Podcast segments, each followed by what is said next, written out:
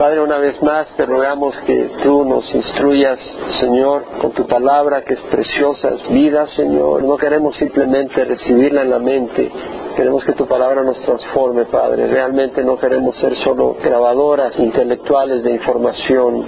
Queremos abrazar tu palabra y que tu palabra transforme nuestras vidas, Señor. Realmente el mundo necesita ver a Cristo y tú has llamado a nuestras vidas a formar a Cristo en nosotros.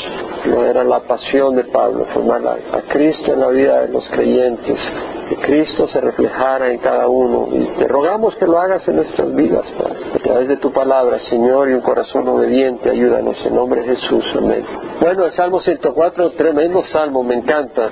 De hecho, agarré unos versículos y yo tengo una lista de versículos donde comparto cuando doy los seminarios de creación, evolución, de versículos creacionistas. Y agarré unos y dije, ya los voy a añadir, ya los tenía añadidos. O sea, es un salmo realmente que habla de la creación de Dios y de la alabanza y darle gloria a Dios. Entonces vimos los primeros nueve versículos la semana pasada y vamos a arrancar hoy y continuar donde nos quedamos, pero vamos a la introducción. Bendice alma mía Jehová. Barak quiere decir bendecir, doblar rodillas, es decir, honrar, adorar a nuestro Dios, exaltarlo, hablar de sus maravillas, de su grandeza. Bendice alma mía el Nefesh, todo mi ser, toda mi vitalidad, toda mi emociones, mi mente, todo mi corazón a Jehová, no a cualquier Dios, el Dios de Israel, que es el Dios que creó el universo, pero es el Dios que se manifestó en Israel. No es el Dios que se manifiesta a los budistas, porque son dioses que engañan, son dioses falsos, son demonios. no es el Dios de Joseph Smith, no es el Dios de los musulmanes, es el Dios que se reveló a Israel. Señor Dios mío, esa relación personal, cuán grande eres. Y luego habla, te has vestido de esplendor y de majestad cubriéndote de luz como con un manto. Y hablamos de que una persona se viste para cubrirse por pudor, también se viste por frío, o una novia se viste con de novia para mostrar ese esplendor, esa hermosura, y acá pues Dios no, no, tiene frío para que necesite vestirse, aquí está hablando de que Dios está manifestando su esplendor. Y dice, te cubres de luz como con un manto, y hablamos de que esto es un concepto realmente que hay un misterio dentro de todo eso, porque hablamos como la luz del sol, el sol emite luz, pero al emitir luz se va consumiendo, los átomos de hidrógeno se van combinando, por fusión forman el helio y eso genera la luz, que es una energía, pero entonces es a costa del sol que va cambiando de hidrógeno a helio y después va cambiando a otros elementos. Pero Dios no cambia. Entonces cuando decimos que Dios emite luz, que Dios es luz, bueno, Dios es luz. Dios creó la luz. En el principio creó Dios los cielos y la tierra, y la tierra estaba sin orden y vacía, y las tinieblas cubrían la superficie del abismo, y dijo Dios sea la luz, y fue la luz. Dios creó la luz. La luz es energía, es creación de Dios, entonces Dios no es creación. Cuando decimos que Dios es luz, Dios es luz, perfección, en el aspecto moral, Dios es perfección. En Él no hay imperfección, en Él no hay maldad, en Él no hay arrogancia, en Él no hay iniquidad, en Él no hay injusticia. En él hay verdad, no hay mentira, no hay engaño, es puro, no está contaminado con hipocresía y otras cosas malas. Y bueno, sabemos que Jesucristo, la luz del mundo, vino y Él ilumina a todo hombre. Y nosotros cuando vemos a Jesucristo entendemos esa luz de justicia, de rectitud que nos ilumina para que nosotros podamos entender cómo debemos de caminar. Extendiendo los cielos como una cortina, vimos cómo los cielos están expandiendo a una velocidad estrepitosa. Él es el que pone las vigas de sus altos aposentos en las aguas, es un lenguaje figurativo, el que hace de las nubes su carroza, o sea, está usando lenguaje poético. Esta carroza, como dijimos, no son las carrozas del desfile de Pasadena o del Día de la Acción de Gracias, está hablando de carros de guerra, que hace de las nubes su carroza, en otras palabras, para el hombre las nubes es algo elevado, algo lejos, para Dios ahí camina entre las nubes, no hay problema. El que anda sobre las alas del viento, que hace de los vientos sus mensajeros, pudiéramos decir, que hace de sus mensajeros viento, puede interpretarse las dos maneras, y de las llamas de fuego sus ministros. Él estableció la tierra sobre sus cimientos para que jamás sea sacudida, y hablamos de que se refería a que la tierra, nuestro planeta, está establecido de una manera sabia, no es así nomás por accidente. La posición del sol, la tierra con respecto al sol, todo eso ha sido planeado por el Señor. Estuviera un poquito más lejos, nos congelamos, estamos un poco más cerca, nos achicharramos. el tamaño de la Tierra, la velocidad de rotación de la Tierra, la atmósfera de la Tierra, muchos otros factores la posición de la Tierra dentro del sistema solar y del sistema solar dentro de nuestra galaxia tiene que ver para que nosotros podamos subsistir efectivamente. O sea, estamos en, una, en un grupo de estrellas, 200 mil millones de estrellas que forman la Vía Láctea, que es la galaxia donde estamos, y la posición en que está nuestro sistema solar es tal que podemos sobrevivir, porque pudiera estar en una, en una posición donde la radiación de la Vía Láctea nos acabaría. La misma Tierra tiene un campo magnético que nos protege de la radiación externa y muchas otras cosas. Dios ha establecido la Tierra y jamás se ha sacudida. Es decir, Dios la estableció estable, pero Él la va a destruir un día y va a crear nuevos cielos y nueva tierra.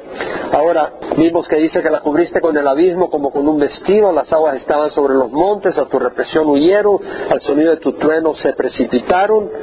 Y esto está hablando de cómo Dios subió a la tierra, porque estaba toda la tierra inundada de agua, y en el tercer día subió a la tierra y separó la tierra de las aguas y hubo el lugar seco y los océanos.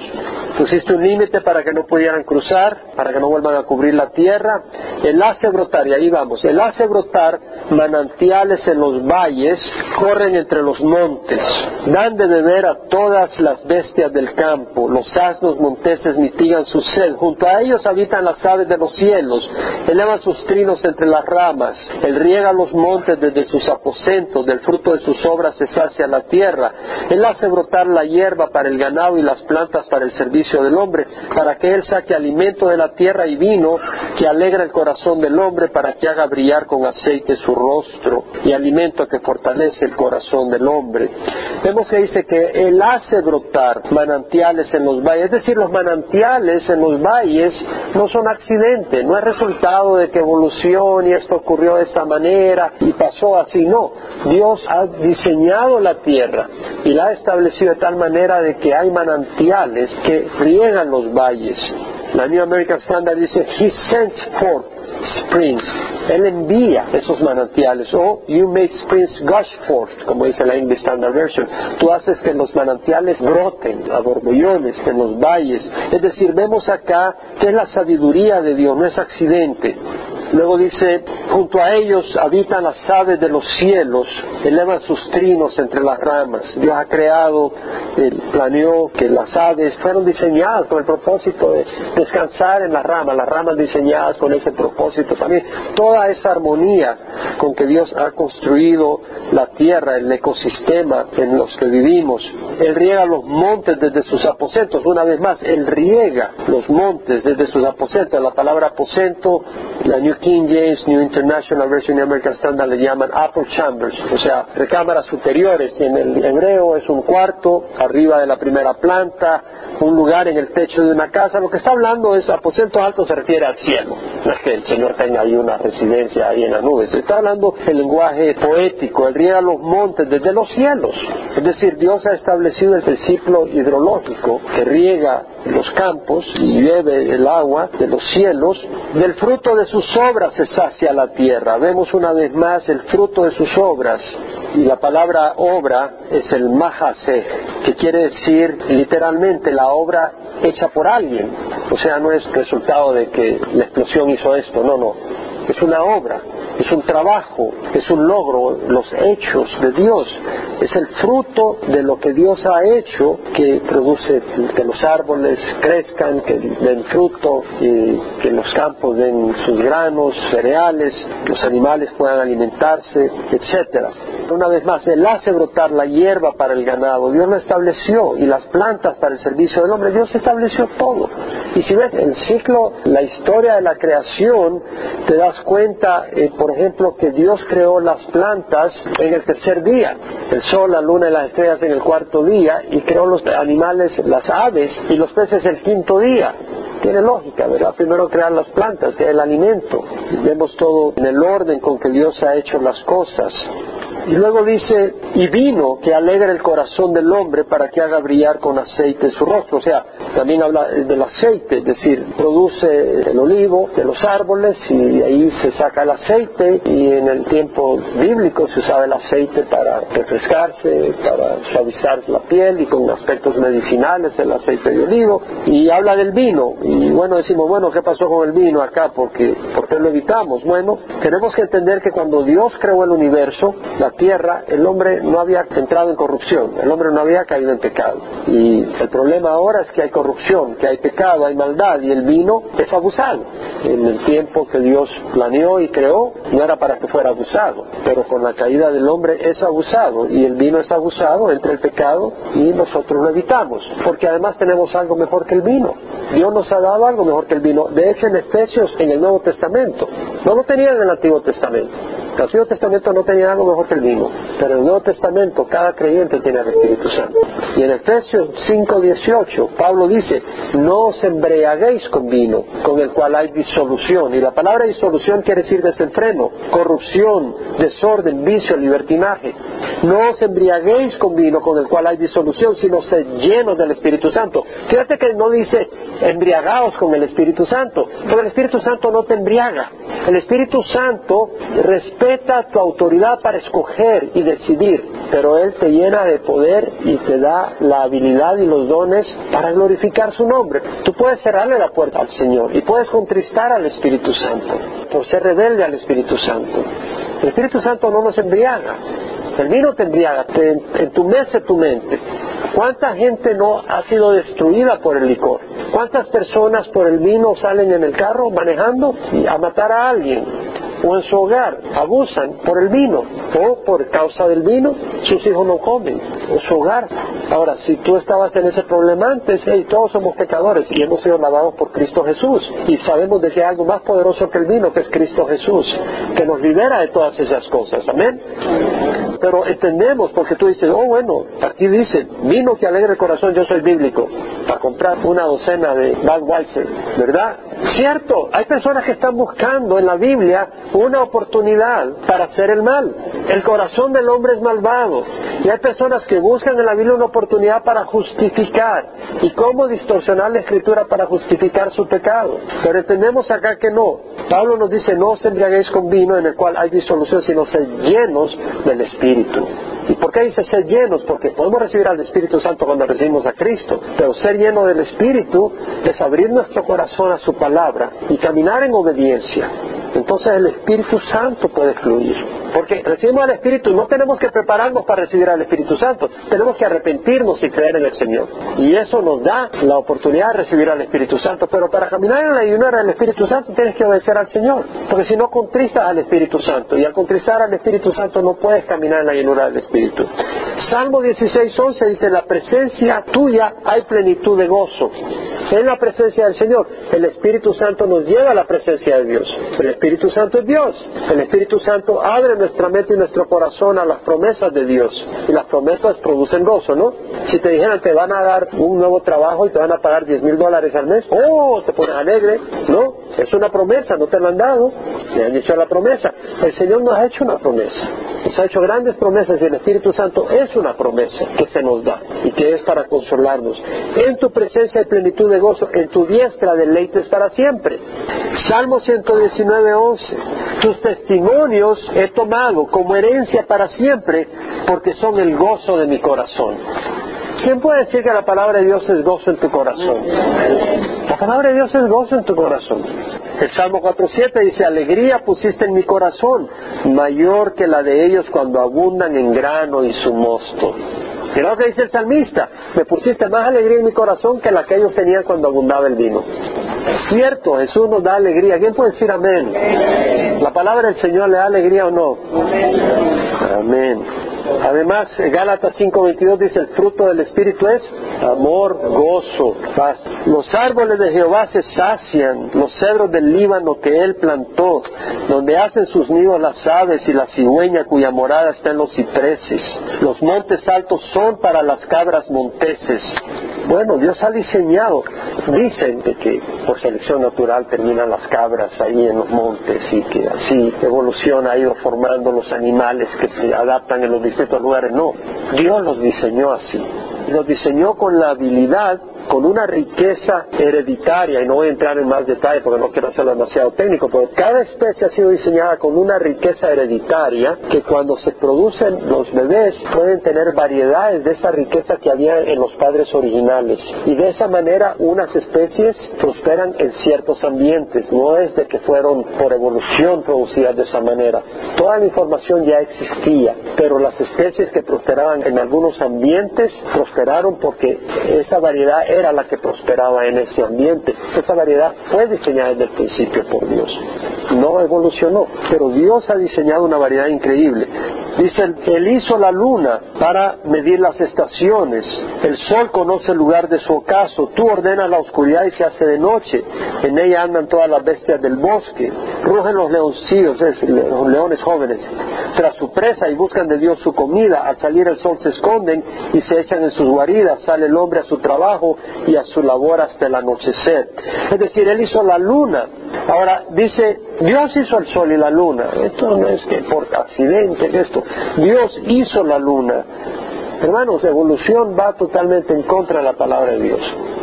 Hablaba con un médico esta semana y preguntaba qué hacía, y le compartí un poco. Habíamos ido a la misma universidad en Canadá y estábamos, eh, en, el mismo año en que estuvimos, estuvimos en el mismo lugar. Él estaba en la escuela de medicina y en la escuela de ingeniería. Pero, ¿a qué te dedicas? Bueno, enseño la palabra y doy conferencias sobre creación. Creación, me dice. O sea que tú tratas de combinar evolución con la Biblia, me dice. No, no, nada de eso, le digo. ¿Y no crees que Dios puede crear por evolución? Me dice. Le dije, no, definitivamente que no. Y inmediatamente ya cambió la plática, no quiso continuar y, ya el tono de nuestra conversación cambió. Me dio tristeza. Es un tema donde Satanás tiene ciega a la gente y le hace pensar que los que creemos que lo que Dios dijo es verdad, somos retrógrados, que no conocemos. Y desgraciadamente muchas veces la gente esta no se abre a que tengamos una discusión académica. Yo podría tener una discusión académica con él, pero no se abría, no se abre. Y tenemos que orar, tenemos que orar, pero eh, es un, velo que pone Satanás. De todas maneras, Dios creó. Ahora dice, Él hizo la luna para medir las estaciones. Si alguien viene y dice, ajá, aquí ves que Dios se ha equivocado. ¿Por qué? Porque las estaciones no son producidas por la luna, pero las estaciones son producidas por el ángulo del eje con que rota la Tierra.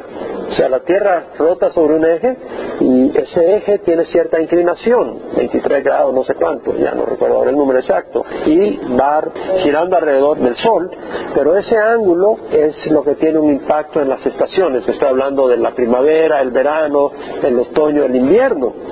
Entonces, ¿qué quiere decir cuando dice Él hizo la luna para las estaciones? Y es que acá es donde tenemos que entender, Dios no se equivoca. Dios no se equivoca para nada. Las estaciones en el hebreo es el Moed y se traduce 223 veces aparece esa palabra en el hebreo. De esas 223, 150 veces se traduce congregation, congregación. O sea que no solo significa estaciones. 23 veces se traduce feast, o sea, festín, banquete, festival religioso. 13 veces se traduce estación, seasons. 12 veces appointed, o sea, algo designado, un tiempo designado. Cuando veo la diferencia en la traducción, que se puede, las distintas palabras en las que se puede traducir la palabra Moed, cuando veo esta diferencia es porque su significado depende del contexto. La palabra realmente significa a set time, o sea, una hora designada. A point of time, un momento determinado, una hora, puede significar también un periodo de tiempo o un lugar de reunión de una asamblea o una señal. Entonces, su uso se aplica para designar un lugar designado, una hora designada, una reunión, un festival religioso, una seña.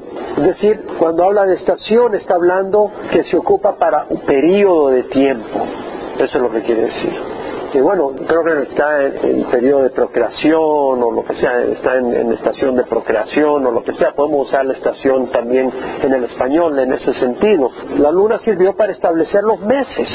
ese periodo de tiempo. Entonces, estación, periodo de tiempo de 29 días y medio, más o menos, que es el tiempo que tarda la luna en, en rotar sobre sí mismo y de girar alrededor de la Tierra. Es posible que antes fuera de 30 días, porque el mes bíblico era de 30 días. Es posible que al principio en la creación fue de 30 días el periodo lunar, pero de todas maneras sirvió para establecer celebraciones religiosas como la luna llena, la celebración religiosa de luna llena que Dios les ordenó, y para planear actividades agrícolas, etcétera, para establecer meses. Imagínate que no hubiera meses, solo 360 o 365 días, sería un poco difícil programar, planear, etcétera. Entonces vemos acá que Dios estableció la luna para estaciones, o sea, es decir, para periodos, para tiempos y para señas. Sabemos que en el Nuevo Testamento tenemos y en el Antiguo Testamento profecías de que en los últimos días la luna se convertirá a color rojo, etcétera, y hemos estudiado eso. Entonces no hay ninguna contradicción, todo depende de que si entiendes o no lo que la palabra significa. El sol conoce el lugar de su ocaso, es decir, Dios ha establecido leyes. Y el sol continuamente se pone en el occidente, gracias a Dios no cambia de lugar, ¿no? Estaríamos en serios problemas. Tú ordenas la oscuridad y se hace de noche. En ella andan todas las bestias del bosque. Crujen los leoncillos tras sus presas y buscan de Dios su comida. Aquí se puede interpretar y buscan su comida que Dios provee. Dios provee los alimentos. Y el versículo 24, cuán numerosas son tus obras, oh Jehová, con sabiduría las has hecho todas. Es decir, las obras de Dios, la creación es hecha con sabiduría. Dios ha puesto su sabiduría. Llena está la tierra tus posesiones. Estoy preparando para conferencias ya un poco sobre el tema de creación evolución y me toca repasar un poco y analizas cosas. La naturaleza está llena de tanto diseño de Dios, tanta sabiduría que se requiere un esfuerzo para negar la mano de Dios. Cuán numerosas son tus obras, es decir, la palabra acá es cuán variadas. En el hebreo quiere decir muchas, pero en el sentido no cuántos perritos hay o cuántos gatos, sino cuánta variedad de obra hay, cuán numerosas son tus obras. Y una vez más, obra, la palabra mahaseh, es decir, la obra de Dios, eso no es accidente. Cuán numerosas son tus obras, oh Jehová, con sabiduría, las has hecho todas, todas. No es resultado de accidente que hizo unas cuantas y ahí evolucionó. Todo lo ha hecho Dios. Llena está la tierra de tus posesiones, de tus criaturas. Y luego dice, he ahí el mar grande y anchuroso en el cual hay un hervidero innumerable de animales, tanto pequeños como grandes. ¿Quién puede decir amén? Es decir, bueno, cuando yo me voy a pescar no veo ni un pescado, no me sale ni uno, pero hay muchos peces en el mar. El mar, grande y anchuroso, la New American Standard dice great and broad, grande y amplio. La New King James, la, English Standard Version, great and wide, grande y amplio, ancho. La New International Version, vast and spacious, vasto y espacioso. El mar es impresionante. El mar grande y anchuroso en el cual hay un hervidero innumerable de animales. Hablando de la numerosidad de las obras. ¿Sabe usted? El mar cubre cuánto de la superficie de la tierra? 71%. 71% de la tierra está cubierta por el mar. Además puede añadir un poco los lagos, etcétera, pero el océano cubre el 71% de la tierra y contiene el 97% del agua que hay en el planeta. Me fui a chequear algunas estadísticas. ¿Se acuerdan que el miércoles pasado mencioné que el mar es profundo? Que en algunas áreas es de un kilómetro y más profundo. Bueno, me fui a investigar la profundidad. Si usted agarra el mar y mide la profundidad en distintos lugares y saca un promedio, la profundidad promedio del mar es de 4 kilómetros. O sea, 2.4 millas de profundidad. ¿Sabe lo que es eso? 12.500 pies de profundidad. Lo vamos a hacer un poco más fácil de percibir. 40 cuadras, bloques. Empiece usted a caminar un bloque, dos, tres, cuatro. Cuando llega a 40, esa es la profundidad promedio del mar. Ah, pero eso no le dice cuánto es el área más profunda. ¿Sabe cuál es el área más profunda del océano? Es la fosa de las Marianas. La fosa de las Marianas está en el océano, cerca de Japón, las Filipinas y Nueva Guinea. De hecho, acaban de llegar a lo más profundo de la fosa. Un científico ahí hizo una pequeña navecita y bajó a lo más profundo. Primera vez que llega a lo más profundo. Esta fosa, que está en el océano, mide 2.550 kilómetros de largo Esa fosa es como un canal. Dentro del océano, en el fondo, hay como un cañón, como el Gran Cañón. Pero esa fosa mide 2.500 kilómetros, o sea, de Los Ángeles a México es la longitud de esa fosa, en el océano. Ese hoyo, la longitud es de Los Ángeles a México y la anchura es de, de Irvine a Los Ángeles. Esa es la anchura. Así de ancho es. Pero ¿sabes cuál es la profundidad? 10.9 kilómetros, o sea, 6.8 millas de profundidad, imagínate. Tremendo. Y si quieres saber cuánta agua hay, hay 1.347 millones de kilómetros cúbicos de agua. ¿Qué es eso? Bueno, vamos a hacer una cubeta de 10.000 kilómetros de largo, 10.000 kilómetros de ancho y 13 kilómetros de alto y llénala de agua. Esa es la cantidad de agua que hay en el mar. Y vemos la variedad de vida en los océanos. Aquí dice la Biblia, qué enorme es el mar, grande y anchuroso, en el cual hay un hervidero innumerable. Y me fui a chequear un poco de cuántas especies hay en el mar. Bueno, en el 2003 estimaban que habían unas 5.000 especies de peces que todavía no habían descubierto. Y cientos de miles de formas de vida marina que no se conocían todavía. Entonces tenían un proyecto con 300 científicos de 53 países tratando de identificar cuántas especies habían en los océanos, peces distintos animales. En el año 2010 ya llevaban 230 mil especies en el océano.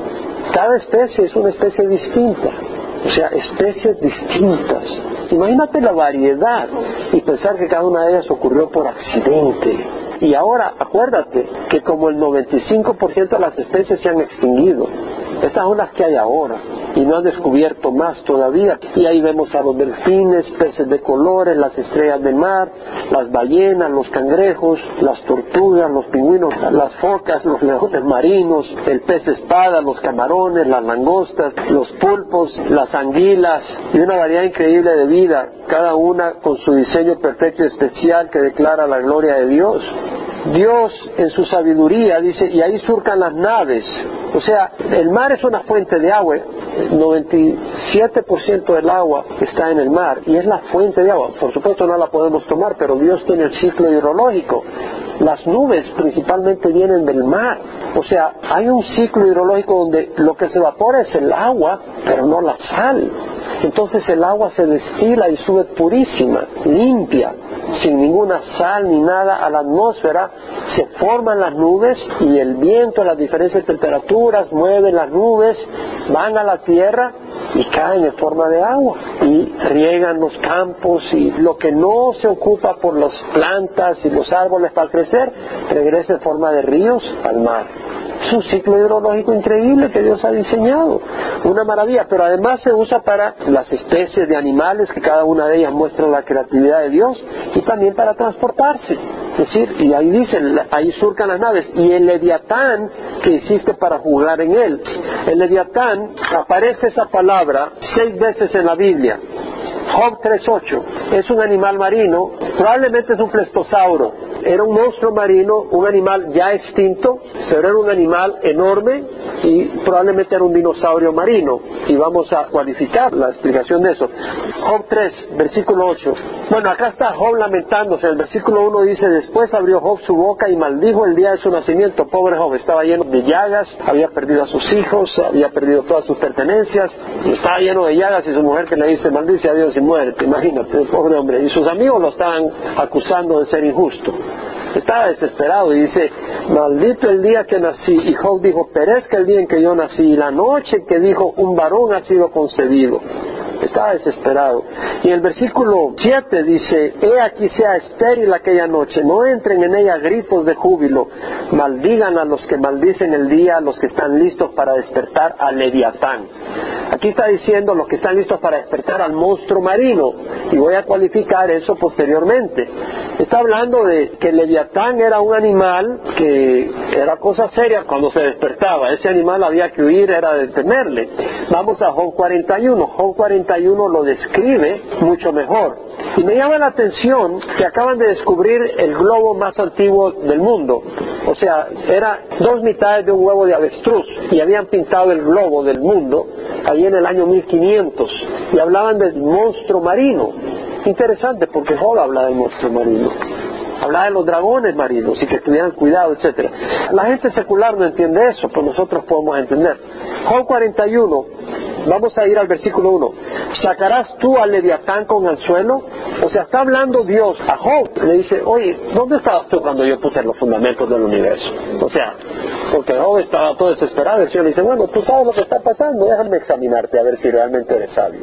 Y le tienes a hacer preguntas. Es muy lindo el libro de Job, me muero por enseñarlo, me muero por enseñarlo, lo he leído muchas veces, me encanta. ¿Sacarás tú al leviatán con anzuelo, es decir, un animal marino?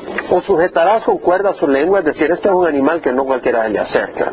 ¿Pondrás una soga en su nariz o perforarás su quijada con gancho? ¿Acaso te hará muchas súplicas o te hablará palabras sumisas? Por favor, ten cuidado. No, ese animal tú le vas a suplicar, es lo que está diciendo Dios. ¿Hará un pacto contigo? ¿Lo tomarás como siervo para siempre? Es decir, es un animal indomable. ¿Jugarás con él como con un pájaro o lo atarás para tus doncellas? Ok, es mi mascota. Este no puede llevar la mascota. ¿Traficarán con él los comerciantes? ¿Lo repartirán entre los mercaderes? Es decir, agarrarás este animal, lo cortarás en pedazos y lo dividirás entre los mercaderes. Dice, este animal no lo agarras. Este es un animal feroz.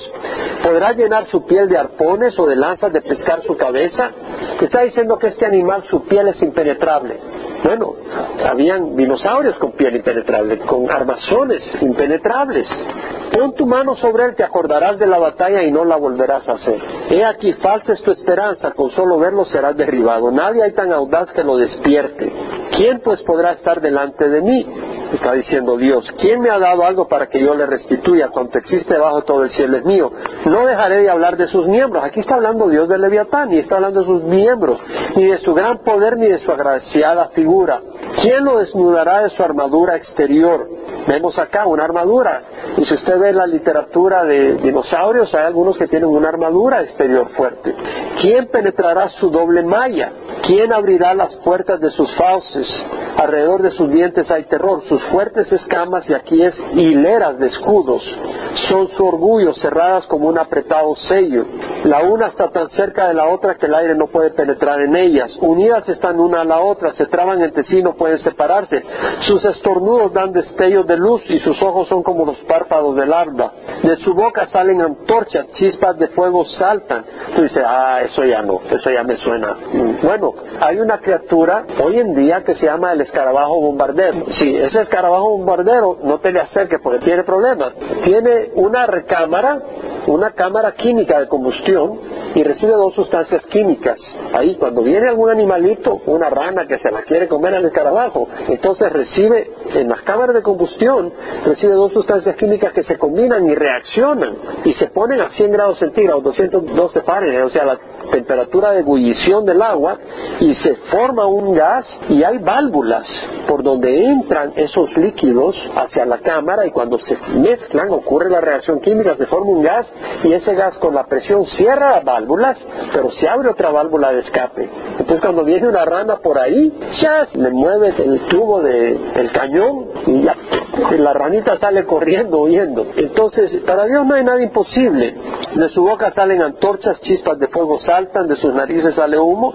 Después de haber producido, obviamente produjo, construyó e hizo un animal que de alguna manera produjo gases que entraban en reacción química y créamelo, hay gases que entran en reacción química fácilmente. Agarre hidrógeno, agarre oxígeno, póngale una chispita y eso estalla fácilmente. Y hay gases que no necesitan reacción química. De hecho, yo tengo manos por la gracia de Dios, porque cuando yo tenía como 15 años, yo tenía mi laboratorio, yo jugaba con la química y todo. Y hice mi reacción química y preparé mis asuntos y preparé las pelotitas. Y cuando me fui a lavar las manos, eso explotó por sí solo. Estaría sin manos, literalmente, Dios en su gracia. Hay sustancias químicas que explotan sin necesidad de chispa. Dios produjo ese animal que mezclaba dos sustancias y, producía fuego. De sus narices sale humo, como de una olla que hierve sobre juncos. Su aliento enciende carbones y una llama sale de su boca. Es literal. Esto es real. En su cuello reside el poder y salta el desaliento delante de él. Están los pliegues de su carne, firmes están en él, inamovibles. Su corazón es duro como piedra. Wow, esto creo que habla más de este animal, ¿verdad? Duro como piedra de molino. Cuando él se levanta, los poderosos tiemblas. A causa del estruendo quedan confundidos. La espada que lo alcance no puede prevalecer, ni la lanza, el dardo o la jabalina. Esto no es un lagarto. Un lagarto cocodrilo, vas con una espada y te lo vuelas. Este no. Estima el hierro como paja, el bronce como madera carcomida. No le hace huir la flecha. En hojarasca se convierten para él las piedras de la onda. Como hojarasca son estimadas las masas. Se ríe del blandir de la jabalina. Por debajo tiene como tiestos puntiagudos. Vea algunos dinosaurios que tienen como tiestos puntiagudos en la barriga. Se extiende como trío sobre el lodo. A servir las profundidades como olla. Una vez más, tiene esta capacidad. Hace el mar como redoma de ungüento. Detrás de sí hace brillar una estela. Es decir, echa el fuego al agua, sale el vapor y se produce una estela de vapor un plestosaurio. Se diría que el abismo es canoso, es decir, el mar. Nada en la tierra es semejante a él que fue hecho sin temor. Desafía a todo ser altivo, él es rey sobre todos los hijos de orgullo. Entonces este animal es arrogante, es fuerte, nadie se le acerca en ese tiempo. Ahora desapareció, pero refleja a la persona que se vuelve orgullosa. Entonces el leviatán lo vemos como un monstruo marino, pero ahora vamos a entrar que este monstruo marino también es un tipo de Satanás. Y a Satanás Dios lo llama leviatán también. Entonces Dios creó una figura que se llama leviatán y esa figura representa a Satanás. Vamos al, al Salmo 74, 14. Con todo Dios es mi rey desde la antigüedad, dice el salmista, el que hace obras de salvación en medio de la tierra. Dios salva. ¿Qué puede ser amén? Tú dividiste el mar con tu poder. ¿Qué mar está hablando? El mar rojo. Tú dividiste el mar con tu poder. Quebraste las cabezas de los monstruos en las aguas. ¿Qué dice? ¿Quebraste qué? Las cabezas. Dice la cabeza. Las cabezas. Oiga bien. Vea bien. Tú aplastaste las cabezas del leviatán. Lo diste por comida a los moradores del desierto. Esto es lo que interpreto yo, hermanos y creo que es una interpretación sana. Leviatán era un monstruo marino y creo que en algún momento determinado hubo un ataque ahí y Dios les dio protección. Pero también habla proféticamente de Satanás, que es el Leviatán, el monstruo marino. Es que el agua representa pueblos, es el monstruo que anda sobre la tierra. Y ya voy a mostrarle por qué estoy diciendo eso. Entonces, ¿qué dice? Quebraste las cabezas, aplastaste las cabezas del Leviatán, dice las cabezas. Es posible que hubo algún Leviatán que tuvo dos cabezas. Vino, atacó y, y lo destruyeron. Ahí, un hecho histórico. Pero también apunta bíblicamente a Satanás. Vea Génesis, capítulo 3, versículo 15. Dice el Señor, pondré enemistad entre ti y la mujer, y entre tu simiente y su simiente, Él te herirá en la cabeza, y tú lo herirás en el calcañar. Está hablando del leviatán, está hablando de Satanás ahí obviamente. Vámonos ahora a Isaías 27.1. Está hablando del día en que Dios va a castigar a Satanás. Dice, aquel día Jehová castigará con su espada feroz, grande y poderosa al leviatán, serpiente huidiza. ¿Por qué le llama serpiente? Bueno, el plestosaurio tiene un cuello largo como de serpiente. Por supuesto no del grosor de una serpiente, pero tiene un cuello largo. Entonces puede llamársele serpiente. Al leviatán serpiente tortuosa y matará al dragón que vive en el mar. Y no está hablando aquí de un animal, aquí está hablando de Satanás. Vamos ahora a Apocalipsis 2. Y una gran señal apareció en el cielo, una mujer vestida del sol, con la luna debajo de sus pies, y una corona de dos estrellas sobre su cabeza, la Virgen María. No, hermanos, no es la Virgen María, es Israel. La Virgen María no tuvo doce hijos, Israel tuvo doce tribus. Amén. Y si no, si no me cree, váyase a Génesis 37, versículo 9 al 11, donde José tuvo un sueño muy maravilloso. Vio al sol, la luna y once estrellas arrodillarse. Y se lo contó muy inteligentemente a su papá y casi le vuela la cabeza. Le dice, oye, ¿qué crees tú, arrogante? Que tu papá, tu mamá y tus hermanos nos vamos a arrodillar. Y sus hermanos se le arrodillaron un día en Egipto. Está hablando de Israel, la nación de Israel. Y dice, estaba encinta y gritaba, Israel encinta, estando de parte con dolores de alumbramiento.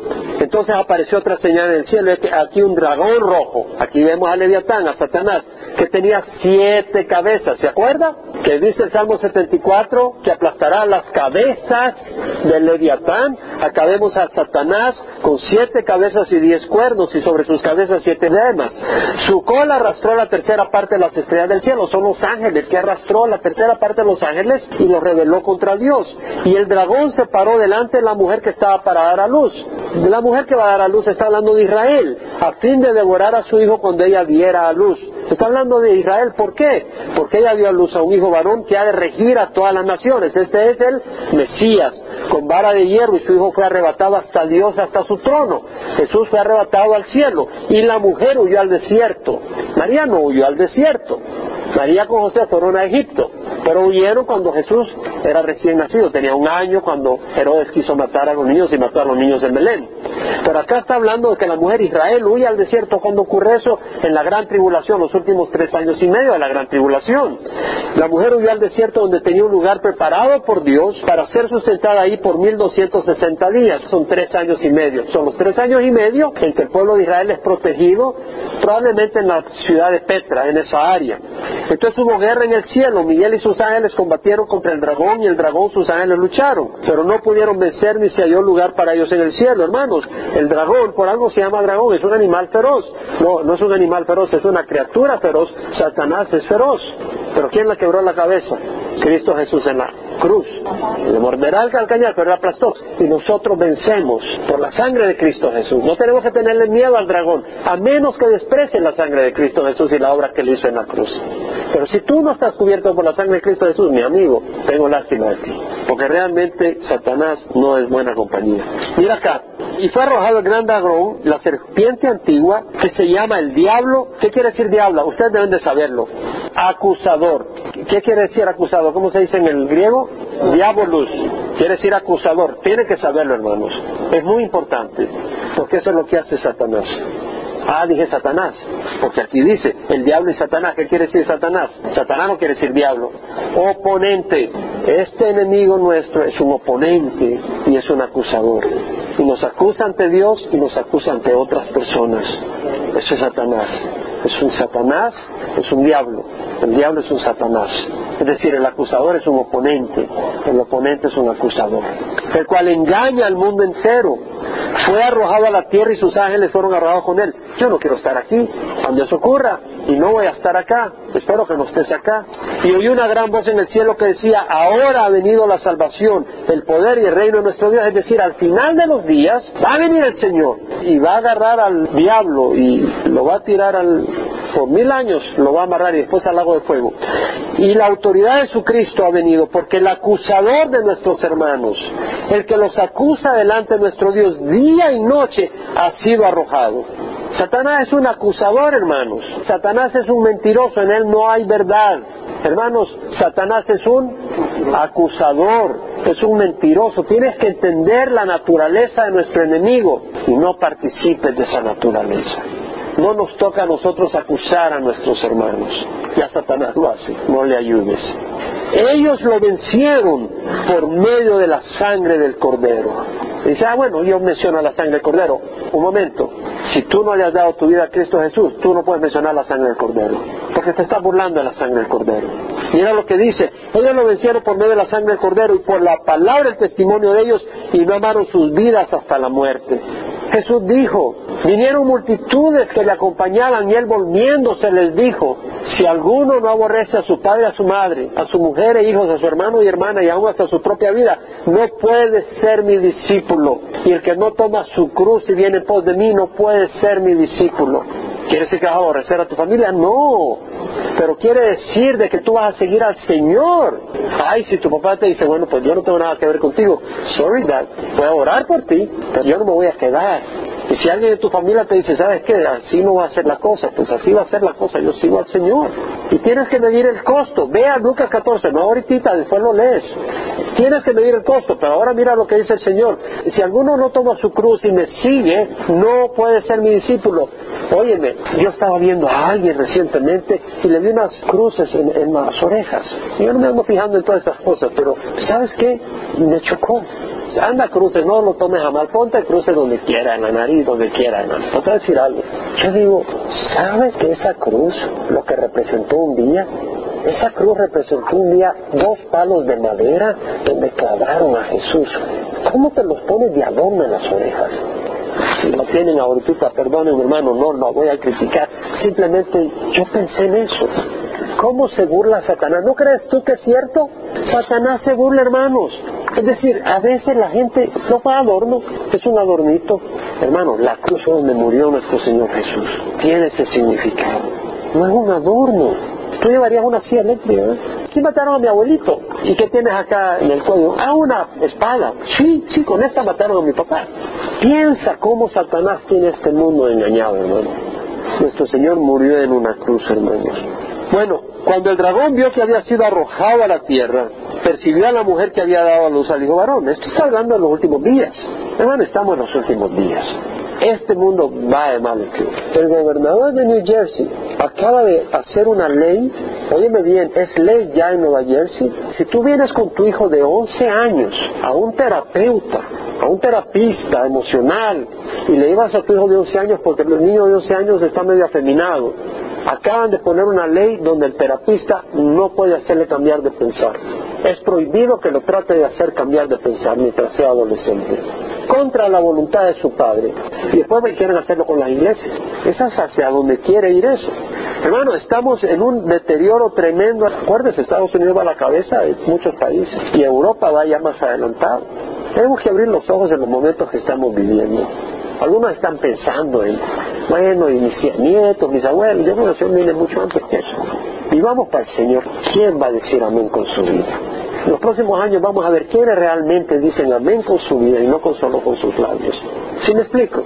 Porque muchos podemos decir amén, pero vamos a ver quiénes realmente le vamos a dar la vida al Señor. No es tiempo para desperdiciarlo en este mundo, es tiempo para invertirlo en la obra del Señor, hermanos. Bueno, cuando el dragón vio que había sido arrojado a la tierra, percibió a la mujer que había dado luz al hijo varón. Y se le dieron a la mujer las dos alas de la gran águila a fin de que volara de la presencia de la serpiente al desierto, a su lugar donde fue sustentada por un medio tiempo, por un tiempo, tiempos y medio tiempo, es decir, tres años y medio. Si vas al estudio que di Apocalipsis, ahí está eso más explicado. Y la serpiente arrojó de su boca tras la mujer agua como un río para hacer que fuera arrastrada por la corriente. Este es el odio de Satanás hacia el pueblo de Dios. Pero la tierra ayudó a la mujer y la tierra abrió su boca y tragó el río que el dragón había arrojado en su boca. Entonces el dragón se enfureció contra la mujer y salió para hacer guerra porque la mujer está siendo protegida por tres años y medio por el Señor. Entonces va y sigue a quién? A los cristianos. Para hacer guerra contra el resto de la descendencia de ella, los que guardan los mandamientos de Dios y tienen el testimonio de Jesús. Y el dragón se paró sobre la arena del mar. Y ahí viene y empieza a hablar del anticristo y del falso profeta, etcétera. La arena del mar que está hablando. Porque después dice, y vi que subía del mar una bestia que tiene diez cuernos, este es el anticristo. Sube del mar, es decir, de las naciones. Capítulo 20 de Apocalipsis, versículo 1, 2, y vi a un ángel que descendía del cielo con la llave del abismo, al final de la gran tribulación esto es, y una gran cadena en su mano, y prendió al dragón, la serpiente antigua que es el diablo y Satanás, y lo ató por mil años. Y después de los mil años lo suelta, y hace guerra contra el pueblo de Dios. Entonces Dios lo manda al lago de fuego y azufre para toda la eternidad. De nuevo, Satanás, el diablo, acusador, oponente. Hermanos, tenemos un oponente. No podemos jugar.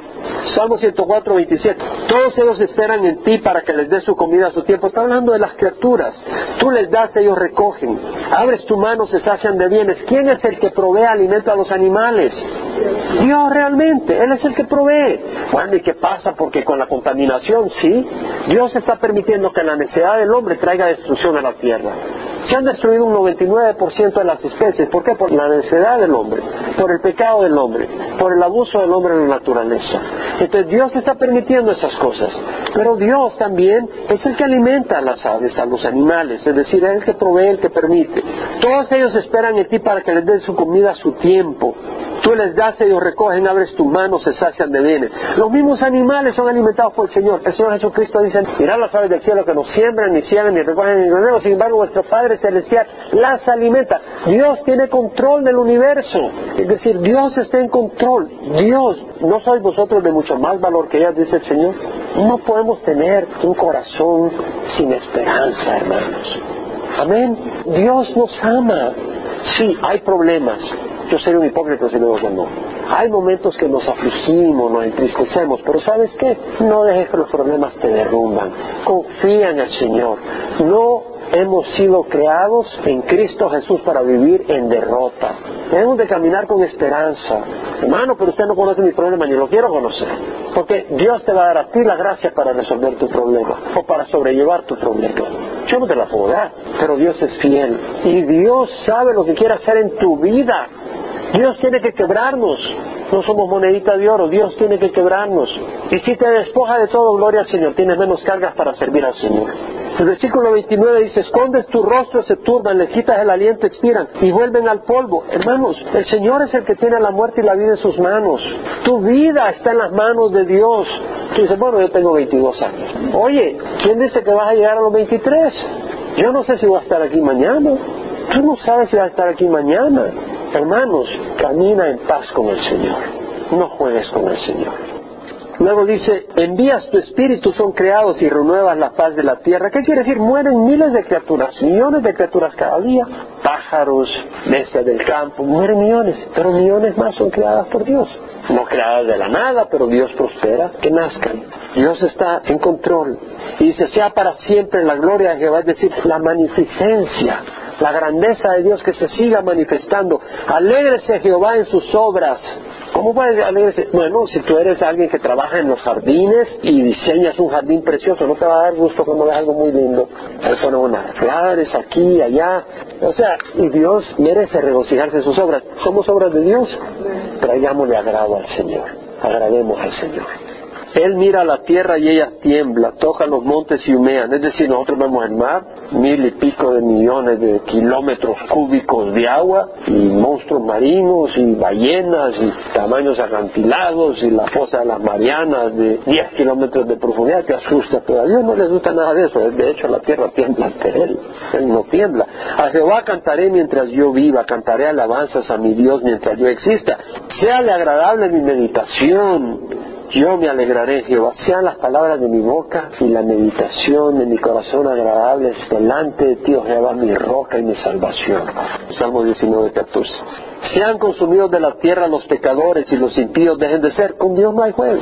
Es decir, aquel que no está arrepentido, que anda caminando en pecado, dice, Señor, este es el espíritu que ha ungido a este siervo. Un día será consumido de la tierra, los impíos dejarán de ser. Bendice alma mía Jehová, aleluya, bendice alma mía Jehová. Amén. Padre, te damos gracias por tu bondad, te damos gracias por tu palabra, Señor, te damos gracias por tu espíritu que refresca nuestro corazón, Señor, mejor que el vino.